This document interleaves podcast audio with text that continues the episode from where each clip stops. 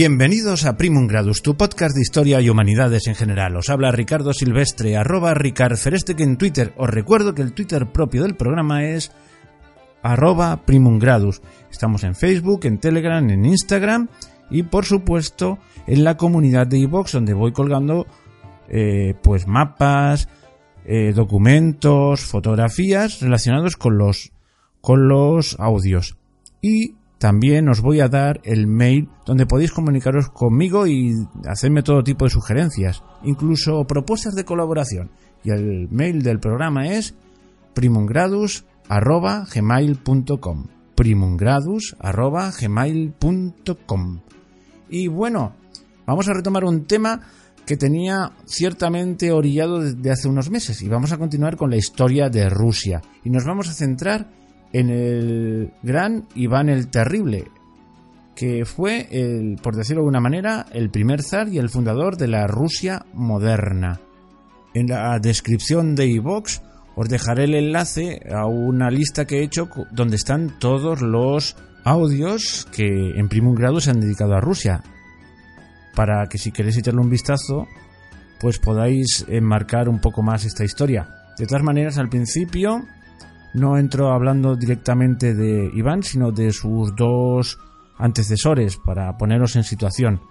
Y también os digo que, como me pasa muchas veces, he empezado a hacer el programa y he visto que se alargaba mucho, así que lo he partido en dos partes. En esta primera parte, pues eso, vendrán los antecedentes y la infancia y adolescencia, si es que se puede decir que a los 15 años acaba la adolescencia de alguien, en este caso sí, porque fue nombrado mayor de edad y se, y se casó, bueno, pues eh, hasta ese momento narraré la vida de Iván. Y ya en la segunda parte, pues narraré su acción de gobierno, por decirlo de alguna manera. Así que ya, sin más preámbulos, empezamos con la historia.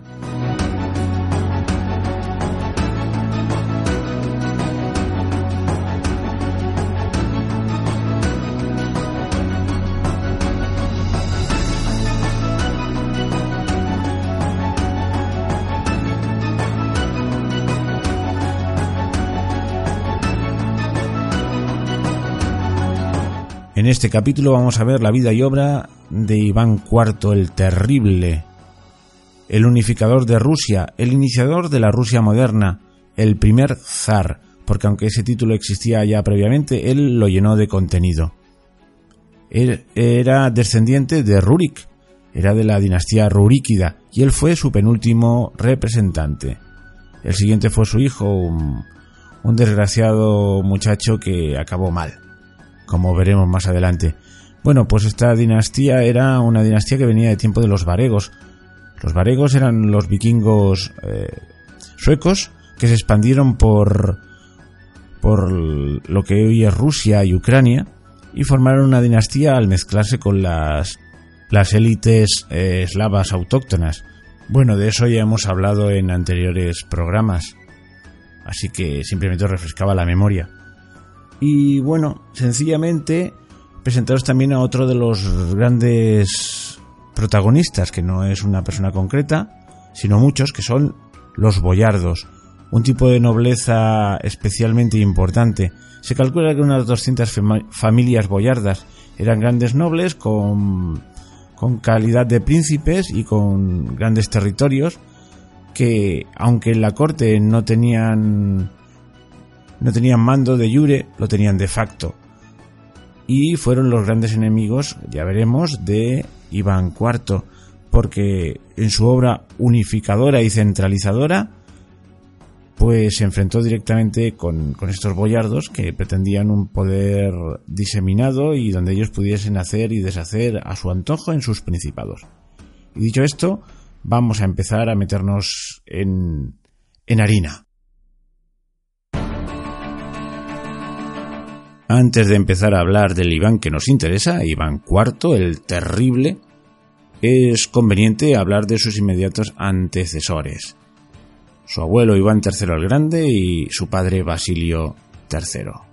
Porque es continuador de la obra política de estos, es decir, del intento de unificar toda la Rusia de religión ortodoxa bajo un solo monarca. Bueno, pues empezamos por el abuelo.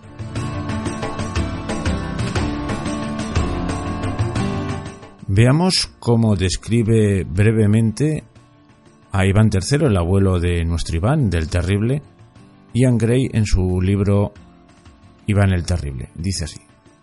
Iván III, a quien en algunas ocasiones se llama el Grande, abuelo de Iván el Terrible, fue en muchas de sus características el prototipo de una larga serie de príncipes que transformaron el Principado de Moscú. Su ambición era inmensa, pero también era grande su cautela. Al igual que una araña, iba tejiendo su red sistemáticamente desde Moscú, extendiéndola cada vez más hasta que llegó a cubrir casi la totalidad de la vasta extensión de tierra, de la que él mismo decía, ha sido nuestro patrimonio desde los tiempos remotos de nuestros primeros antepasados.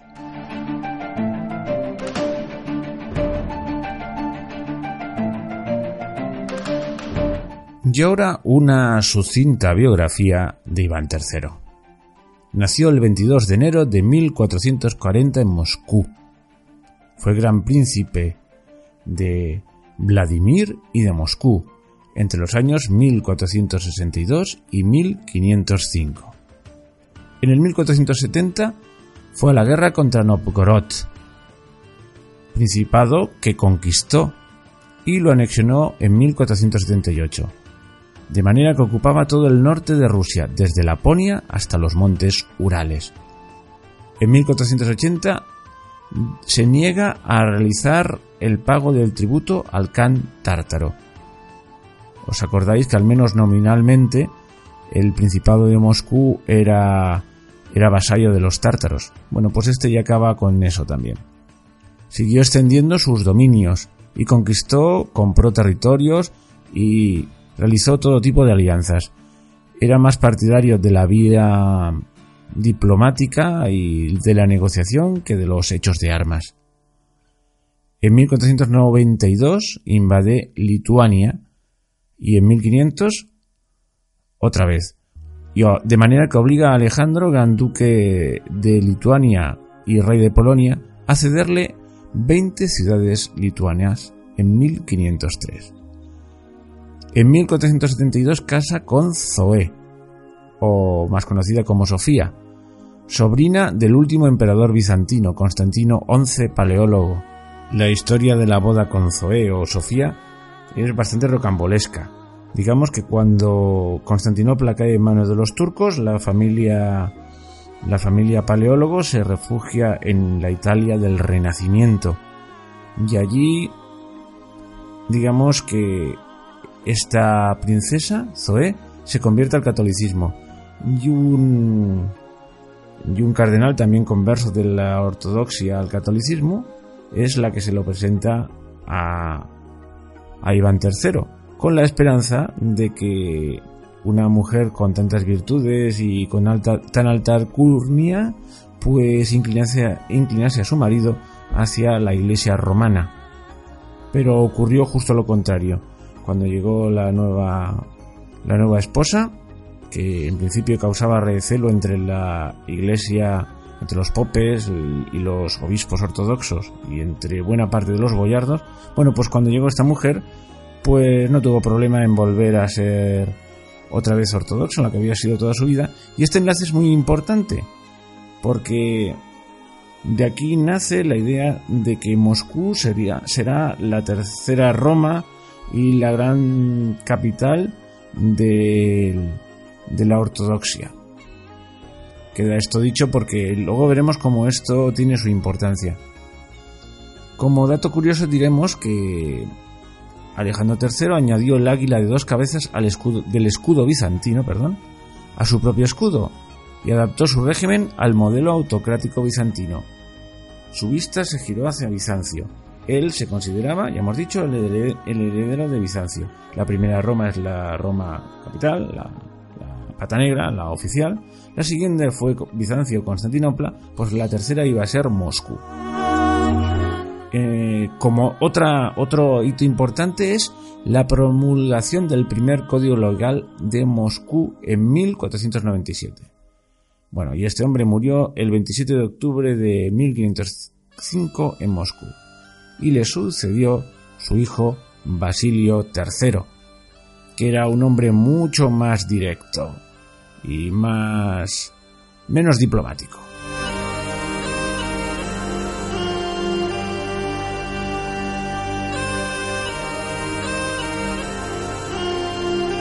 Volveremos a recurrir al libro de Ian Gray para describir el advenimiento de Basili al trono y también algunas de sus principales características.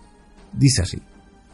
Basili sucedió a su padre en el año 1505, sin dificultad alguna, y Dimitri murió tres años después en las propiedades donde se hallaba confinado.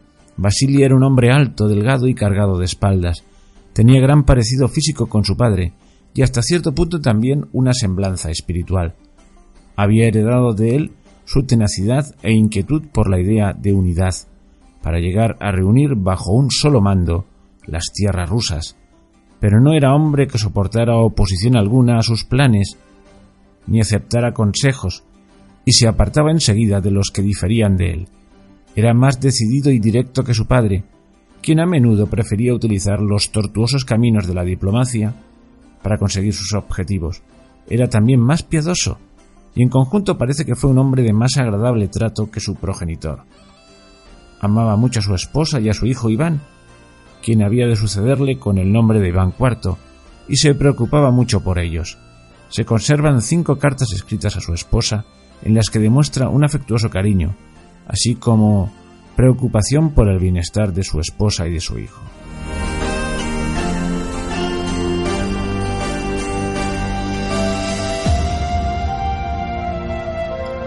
Bueno, pues habrá que decir cuatro palabricas sobre, sobre lo que hizo Basilio III cuando llegó al, al trono. Pues fue el continuador en política exterior de, de, la labor de su padre, Iván III, aunque él era más directo y menos amigo de la diplomacia y, y, los, y los apaños de negociados. Eso sí, consolidó, pues eso, el, los logros obtenidos por Iván III, anexionando al Principado de Moscú las últimas provincias autónomas. Pskov en 1510, Volokolamsk en 1513, el Principado de Riazán en 1521 y, por último, el Principado de Novgorod-Siversky en 1522. Luego, aprovechando la situación delicada de Segismundo I, Jagellón, Gran Duque de Lituania y Rey de Polonia, pues le capturó la ciudad de Smolensk, eh, que era la gran fortaleza lituania, lituana en el oriente en 1512. Basilio también tuvo sus éxitos en las acciones emprendidas contra los contra el canato de Crimea, de los tártaros de Crimea. Pero en 1519 se vio obligado a sobornar al Khan de Crimea, Mehmed I Giray, que ya estaba a las puertas de Moscú. De todas maneras, más adelante, eh, logró imponer la influencia rusa en la zona del Volga. En 1531-32 colocó al pretendiente Kagali en el trono del Kanato de Kazán, con lo cual eh, en la práctica pues digamos que extendió su influencia, la influencia de Moscú también allí. En cuanto a la política interna, Basilio III pues disfrutó del apoyo de la Iglesia porque ambas instituciones tenían como enemigo común a la nobleza. Durante su reinado, la baja y la media nobleza aumentó y las autoridades intentaron limitar el límite de la inmunidad y privilegios de los boyardos y la nobleza. Bueno, un gran problema que tenía fue ese el de que le costaba tener descendencias y descendencia y bueno ya vimos cómo al final consigue que de la princesa Elena Vasilievna Glinskaya hija de una princesa serbia y sobrina, de Miguel Glinsky, pues os he dicho que os quedaseis con el apellido, pues tuvo a Iván IV. Y ahora ya pasamos con Iván IV, que va a ser el protagonista de nuestro podcast.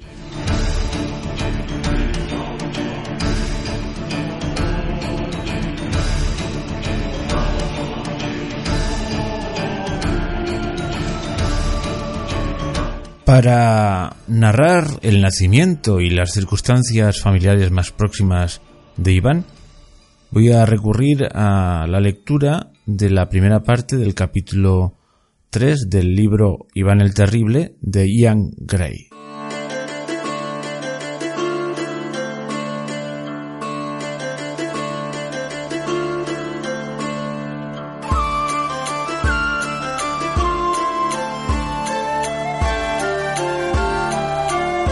Iván nació en el Palacio del Kremlin en Moscú el día 25 de agosto de 1530, hijo primogénito de Vasily III.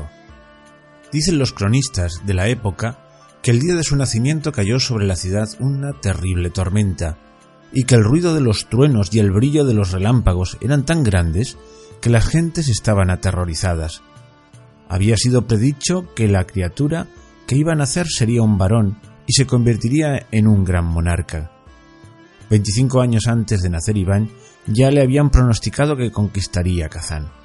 Su nacimiento era, pues, esperado con gran expectación. La noticia de que la gran princesa había dado a luz un hijo varón fue recibida en Moscú y en todo el país con gran regocijo. El gran príncipe Basili hacía 25 años que rogaba a Dios le diera un hijo, y su alegría no tenía límites. Su primera mujer, Solomonilla Saburova, era estéril y Basili, al igual que todos los grandes príncipes moscovitas, tenía muy dentro de sí el sentido de posesión del trono y del principado, y estaba obsesionado por la idea de pasar ambas cosas a su hijo cuando él muriera. Esta herencia la estimaban los grandes príncipes por encima de todo lo demás. La crónica de Skop nos dice que unos años antes, estando Basili paseando por el campo, no lejos de Moscú, sus ojos se fijaron en un nido de pájaros y comenzó a lamentarse de su infortunio. ¿A quién me parezco? preguntaba. ¿A las aves del cielo? No. Pues éstas son fértiles. Tampoco a los animales de la tierra. Pues también engendran hijos. Poco tiempo después, cuando discutía con sus boyardos asuntos relacionados con la sucesión al trono, exclamaba Después de mí, ¿quién gobernará en esta tierra, en todas mis ciudades, dentro de los límites de mis fronteras? ¿Tendré que dejarlo todo a mis hermanos? Pero si estos no saben guardar el orden dentro de sus propios principados. Y los boyardos le respondieron, Señor, gran príncipe, la higuera que no da fruto es arrancada del suelo y echada fuera del huerto. Con estas palabras sugerían que Basili se divorciara de su mujer, lo cual seguramente él ya tenía intención de hacer. La idea de un nuevo matrimonio por parte del gran príncipe tuvo muchos partidarios entre los boyardos y el pueblo mismo. Los dos hermanos del gran príncipe, uno de los cuales ocuparía su lugar si éste moría sin sucesión, no inspiraban confianza alguna al pueblo, que tampoco les amaba. Los moscovitas deseaban ardientemente tener un príncipe fuerte que les dirigiera y protegiera al mismo tiempo. Sin embargo, los ortodoxos más estrictos se oponían terminantemente a que el gran príncipe contrajera nuevo matrimonio, pues consideraban que su máximo anhelo debía ser la observancia rigurosa de sus deberes religiosos y la preservación de la ortodoxia en su primitiva pureza. También lo sabía que se oponían al divorcio por motivos políticos. Algunos príncipes y boyardos querían terminar con la dinastía de los grandes príncipes de Moscú, que estaban por encima de ellos, Además de estos impedimentos, existía también el partido que había ayudado y apoyado las pretensiones de Dimitri, cuya aversión hacia Sofía y su hijo Basili todavía no había desaparecido, y estos hubieran preferido que el gran príncipe no dejara herederos al morir. Pero Basili, determinado a tener un hijo que heredara su patrimonio, consultó el caso seriamente con el metropolitano Daniel, y obtuvo por fin el consentimiento de éste para llevar a cabo el divorcio. En noviembre de 1525, en medio de grandes protestas de la interesada Solomonilla, es sacada del palacio y llevada a un monasterio en Suzdal, donde se le afeita la cabeza como a las monjas. Dos meses después, Basili contraía nuevo matrimonio con la princesa Elena Glinskaya.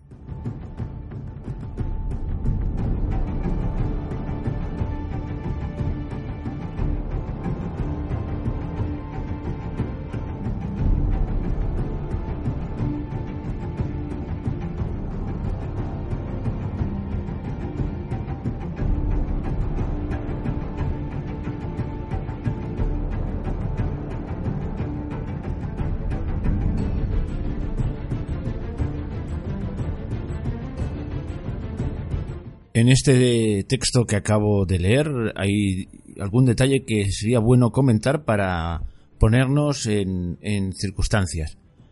Como de pasada se habla del príncipe Dimitri. Eh, pues este era otro pretendiente de la, misma casa, digamos, real que, que Basili. Y que en su momento intentó acceder al trono y había algunos boyardos que lo apoyaban. Y luego hablamos continuamente de sus boyardos. En fin, que lo, lo que está describiendo aquí es que no era precisamente una dinastía bien establecida donde nadie discutía el derecho de sucesión, pues habían facciones, era un ambiente tenso. Si el monarca era alguien fuerte, los conseguía poner a todos en orden. Y si no, si mostraba debilidad, pues las cosas se complicaban. Pensad que estamos en la época, eh, pues, de entre los reyes católicos, Carlos I, Felipe II, todo este, todo este podcast eh, ocurrirá en esa época. En Francia estaba Francisco I, la reina Isabel de Inglaterra. Eran monarquías que tenían sus más y sus menos, pero desde luego los derechos sucesorios estaban un pelín más asentados, aunque también habían sus problemas en algunos países. Pero Rusia era diferente. Llegaba con retraso al, vamos a ponerle en las comillas que queráis, a la institución del Estado moderno centralizado.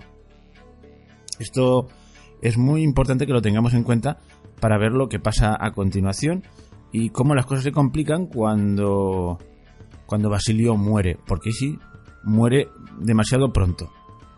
Pero antes hay que decir que su misma esposa, pues eso, como aquí también hemos dejado entrever, no caía bien a todo el mundo por pequeños detalles. Ya vimos que era sobrina del clan de los Glinsk, pero ella era de ascendencia serbia, estaba muy, digámoslo así, occidentalizada.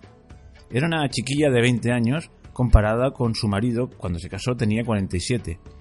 Él eh, bebía los vientos por, por su joven esposa, estaba enamoradísimo y por ella cambió algunas costumbres y una muy significativa que nos puede parecer a nosotros una tontería, pues le granjeó muchas críticas. Y es que el hombre se quitó la barba para parecer más joven y, y estar más guapo para su mujercita. Y entonces, ¿qué ocurre? Que eso fue duramente criticado. Porque, eh, bueno, vosotros lo habréis visto. Todos los sacerdotes de rito ortodoxo tienen barba. Es casi una cosa necesaria para ser sacerdote. Dice, bueno, pero el rey no era sacerdote, pero era la cabeza política de la iglesia de la iglesia ortodoxa.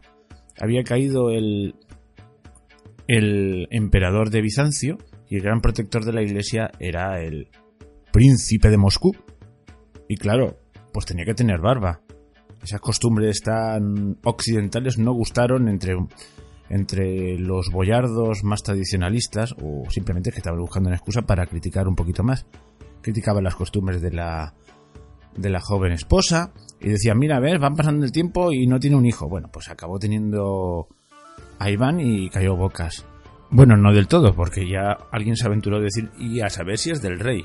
Vamos, que los enemigos estaban ahí al acecho y aprovechaban cualquier resquicio para, para malmeter, para meter cizaña. Hay que decir que Elena tuvo otro hijo más, Yuri, y entonces dices, hombre, pues aquí ya podría haber follón. Porque como unos empiezan a apoyar a Yuri, como ha pasado anteriormente, por cualquier excusa, ante cualquier excusa, pero no, eso nunca fue rival. Primero porque tenía la misma ascendencia y era difícil de justificar eh, apoyar a uno si al fin y al cabo venía del mismo sitio. Y segundo porque era sordo mudo. Así que su padre lo tuvo bien claro desde el principio que había que volcarse con el primogénito.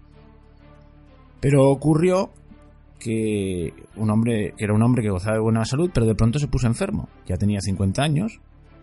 Había gente que vivía, llegaba hasta la ancianidad bien proyectada, pero 50 años ya era una edad a tener en cuenta en aquella época.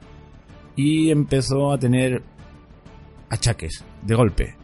Empezó a darse cuenta de que había caído gravemente enfermo. Se retiró a un monasterio, reunió a su amada esposa, al primado de Moscú, y a sus a sus boyardos más de confianza, por decirlo de alguna manera, y les hizo jurar fidelidad hacia su hijo Iván y les hizo concluir la ceremonia, o como queréis llamarlo, con un beso en la cruz para sellar de que esto iba en serio.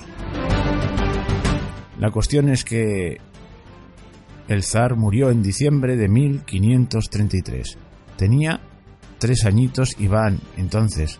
Él heredaba la corona, un momento de máxima debilidad. Los enemigos estaban ya frotándose las manos. La regencia pasó a su madre, muy joven todavía, de la que muchos desconfiaban, y esta mujer demostró tener un gran carácter y los cinco años que sobrevivió a su marido, pues intentó hacer las cosas lo mejor que pudo. Vamos a ver brevemente cómo fueron esos cinco años de regencia.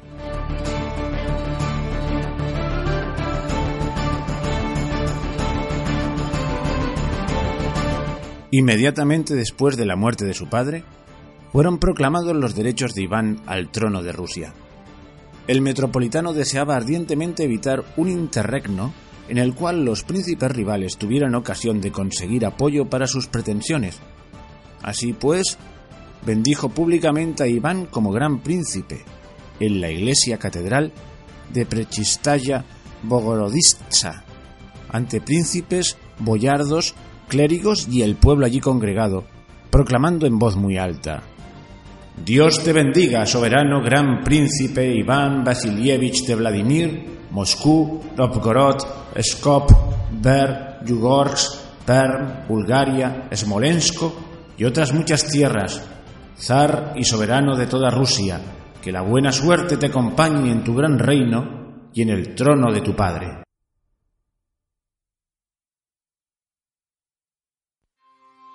Según la costumbre, a partir de aquel momento asumía la regencia la joven madre, y muchos desconfiaban de que tuviese el suficiente genio como para contener las ansias de los boyardos más ávidos de poder. Apenas cinco días después de enterrar a su marido, Elena ya tuvo noticia de la primera conspiración el metropolitano y los boyardos habían insistido para que accediera a liberar a los príncipes Iván y Andrei Mikhailovich Shuisky, que, a los que había encarcelado Vasily, acusados de conspirar contra el trono. Y una vez estuvieron libres, comenzaron, pues eso, a hacer sus planes de futuro. Y junto a ellos estaba Yuri, un tío de Iván, hermano de Basilio, de Vasily. Eh, se me olvidó antes decir que cuando hace jurar a sus boyardos preferidos fidelidad a su hijo, también estaban presentes sus hermanos, porque Basilio ya tenía en cuenta que los principales rivales los podría tener en su propia familia.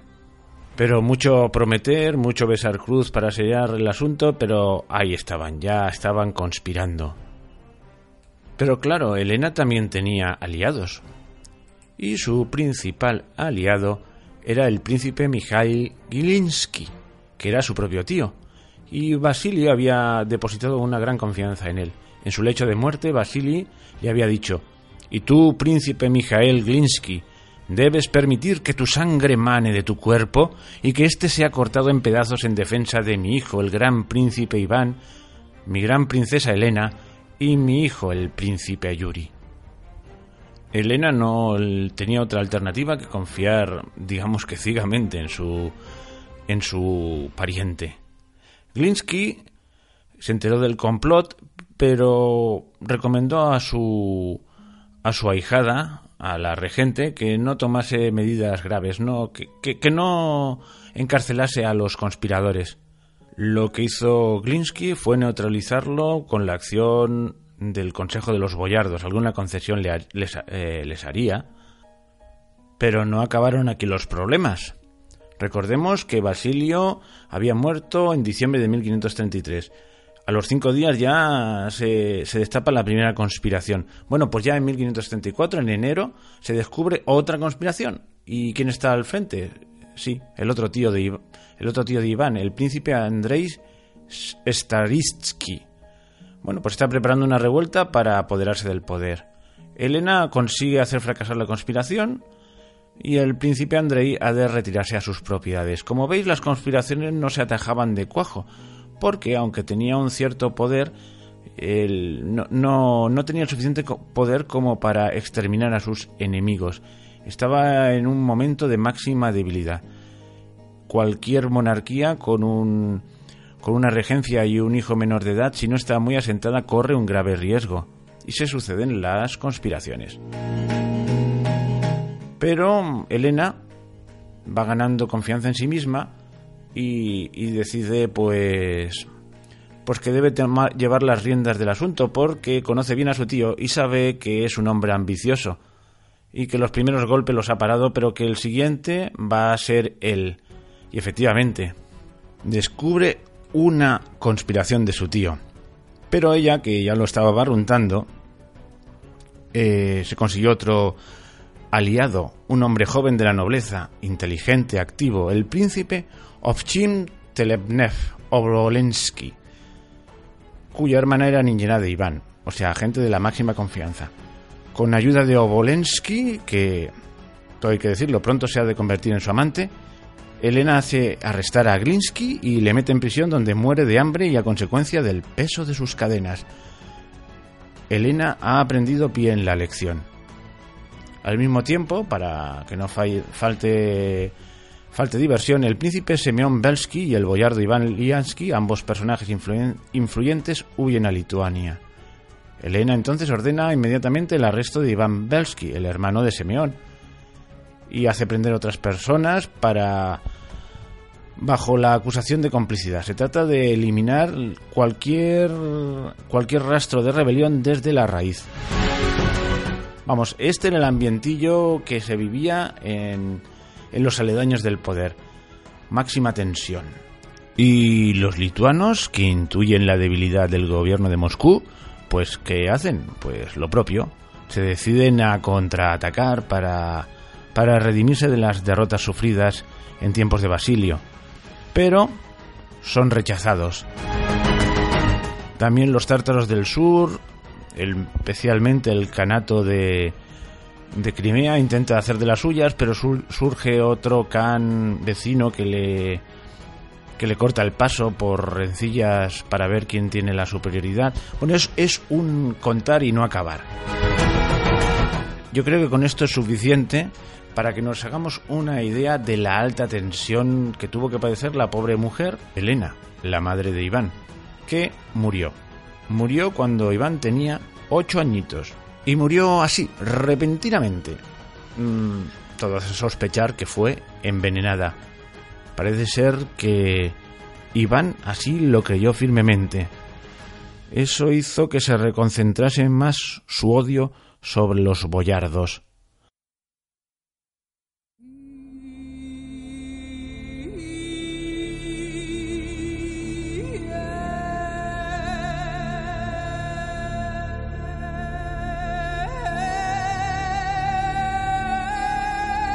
Cabe pensar que la primera infancia de Iván, la que va de los 3 hasta los 8 años, pues fue relativamente tranquila y feliz. Su padre murió cuando él tenía 3 años, posiblemente no le afectó demasiado. Ahí tenía a su madre que solícita acudía cuando él la necesitaba y normalmente, eso sí, estaba al cuidado de unas cariñosas nodrizas de la nobleza que habían sido designadas especialmente para cuidarle.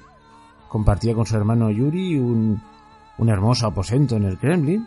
Estaba como, vivía como un rey, nunca mejor dicho. Y Oblensky, el nuevo amor de su madre, posiblemente sería también haría el papel de un solícito padre. Al fin y al cabo le iba la vida en ello. Pero tras la repentina muerte de su madre todo cambió. Lo que más necesita un niño, lo que más echa en falta es a su madre y pronto se daría cuenta de que estaba en el más absoluto de los desamparos, rodeado de conspiradores, de potenciales enemigos, y él estaba solo. Iván se aferró a Obolensky y a Grafena, su niñera. Era lo único, lo único que le quedaba. Era su asidero. Pero su asidero, su refugio, duró poquito. A los 17 días de la muerte de su madre, Obolensky fue recluido en un calabozo donde al cabo de un tiempo moriría de hambre. Ya a Grafena, su querida Aya, la metieron en un convento, en los fríos bosques del norte de Moscú. Obolensky fue sustituido por el príncipe Vasily Shuisky, de una ilustre familia muy poderosa, que había presidido durante mucho tiempo el Consejo Boyardo. Era un hombre inteligente, pero ambicioso y despiadado. A partir de ese momento, Iván estaría, digamos que en malas manos, al cargo de alguien que no le profesaba ningún cariño, y además con ánimo de venganza. Deshizo buena parte de la obra de Elena. Liberó a algunos de los que ella había encarcelado por conspiradores, y sobre todo anuló la todos los actos de Obolensky, que al fin y al cabo era su gran rival y había encontrado la manera de desbancarlo. Empieza una etapa desgraciada en la vida de Iván. Es una etapa que marcará su carácter. Estaba en terreno enemigo, era un prisionero en la corte. Estaba maltratado, si no físicamente, al menos psicológicamente. Se notaba, se veía ninguneado. Durante el gobierno del clan de los Shuisky, Iván y su hermano sufrieron un completo abandono. No tenían a nadie que les cuidara y vivían como podían, sufriendo a menudo hambre y frío. En el palacio abundaba de todo, pero nadie pensaba en absoluto en aquellos niños. Veinticinco años más tarde, Iván mismo exclamaría ¿Cuánto he llegado a sufrir por falta de ropa y comida? Pero más que el sufrimiento físico le atormentaba pues eso, el sufrimiento psicológico. El miedo a Shuisky y a sus boyardos no le dejaba nunca. En cualquier momento podían meterle en un calabozo y dejarle morir de frío, o sencillamente matarle a él y a su hermano y hacerse con el poder. Una infancia marcada por el terror, por el terror en tu propia casa.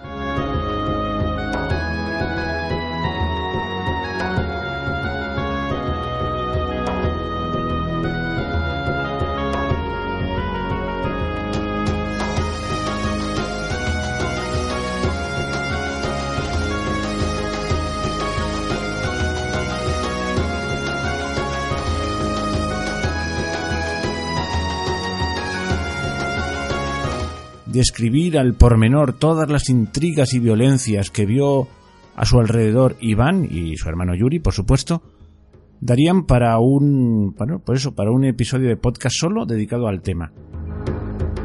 Habían rivalidades entre los Shuisky y los Belsky, dos grandes familias boyardas, y hay un episodio en el que Yuri y e Iván están en su habitación y oyen cómo entran los soldados, los hombres de Sheskin, de una manera violenta. Vamos, pegando portazos a, sangre y fuego, y ellos piensan, van a por nosotros.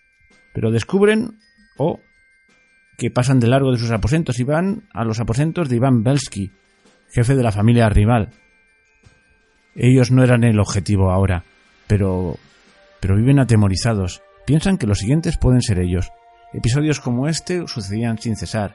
El muchacho oía de ejecuciones, de asesinatos. Entonces podremos entender bien cómo pasó lo que luego pasó con... y por qué acabó siendo el terrible.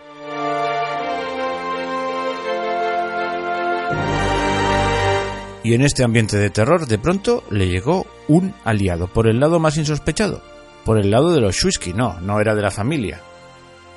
Pero hicieron un nombramiento que por lo menos hay que calificar como curioso, y es que nombraron como metropolitano de Moscú, es decir, máxima dignidad eclesiástica de la Iglesia rusa, a Macari, a Macario, un hombre culto e inteligente. No se sabe muy bien por qué lo hicieron, quizás porque les dio garantías o creían que no se iba a rebelar contra ellos y no les iba a hacer sombra.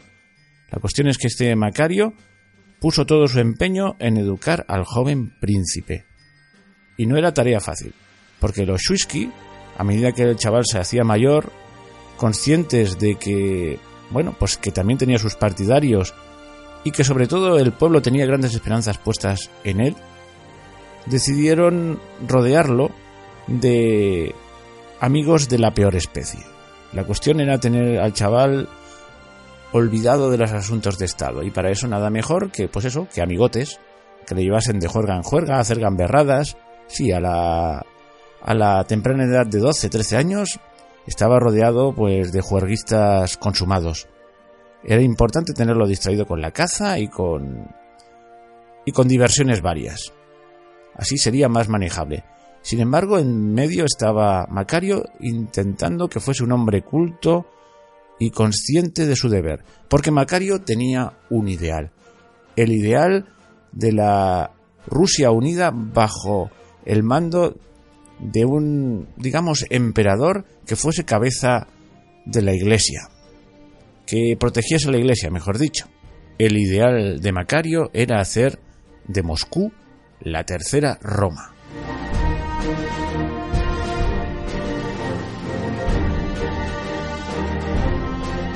Los Shuisky, especialmente Andrei, el más odioso de todos, efectivamente tenían el mando efectivo de, de Moscú, pero eran conscientes de que eran poseedores ilegítimos de ese mando y lo mantenían a sangre y fuego ganándose odios.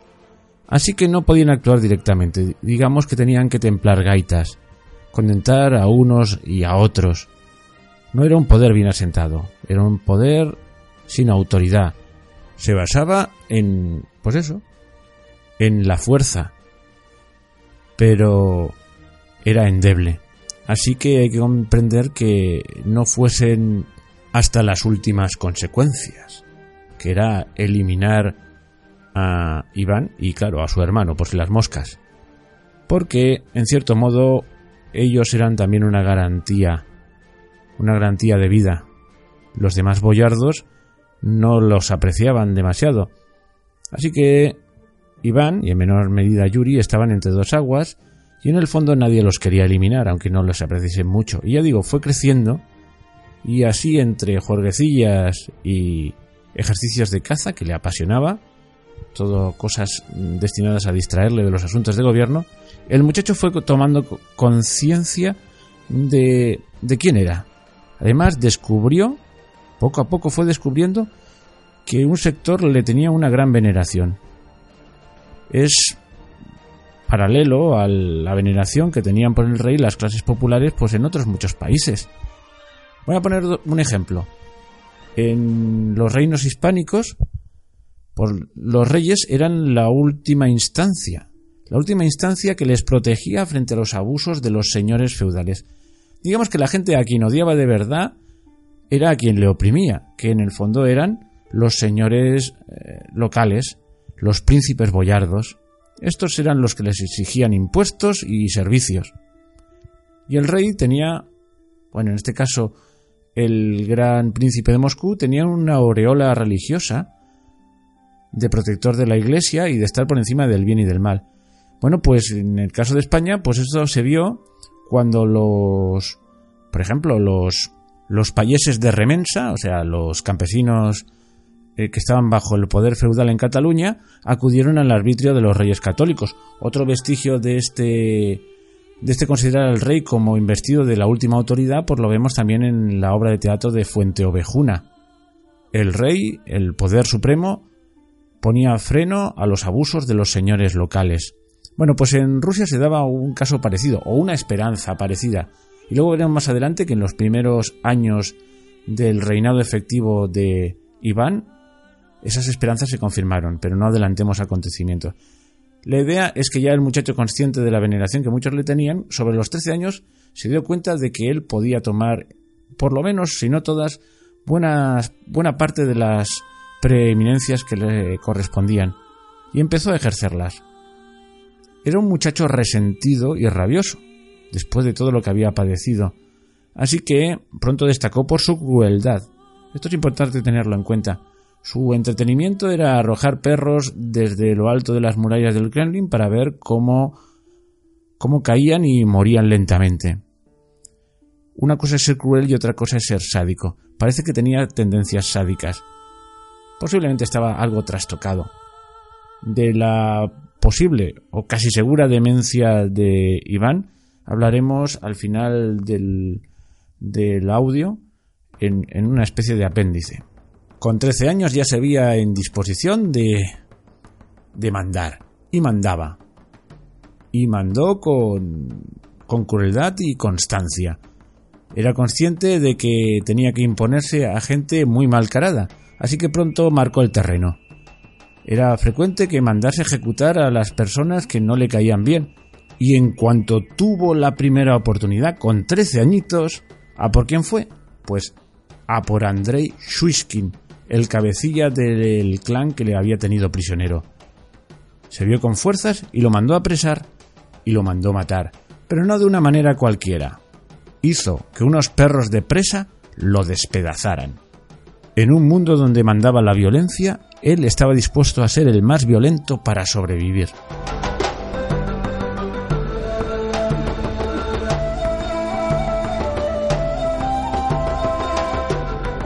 Y en esto llegaron los 15 años para Iván y con ellos la mayoría de edad. Se disponía a ser ensalzado como gran príncipe de Moscú y en la ceremonia declaró que quería ser además coronado zar. Por eso ha pasado la historia como el primer zar. Estaba determinado a que ese título, que hasta entonces se había ostentado de manera, digamos, simbólica o como título de prestigio, tuviese entidad. Iba a ser el zar, el unificador de todas las Rusias, los territorios orientales de religión ortodoxa. Detrás de esto se puede ver la, la ideología que le había inculcado Macario. Además, decidió que se iba a casar con una rusa. Estaba claro que iba a entrar con paso firme y sin dejarse avasallar. Pero como este audio se ha alargado más de la cuenta, si os parece bien, su acción de gobierno y hasta sus días finales lo dejaremos para un próximo capítulo. Así que espero que este os haya gustado y os espero en el próximo capítulo de Iván el Terrible, que será de aquí una semana más o menos. Si os ha gustado poned un me gusta y hasta muy pronto.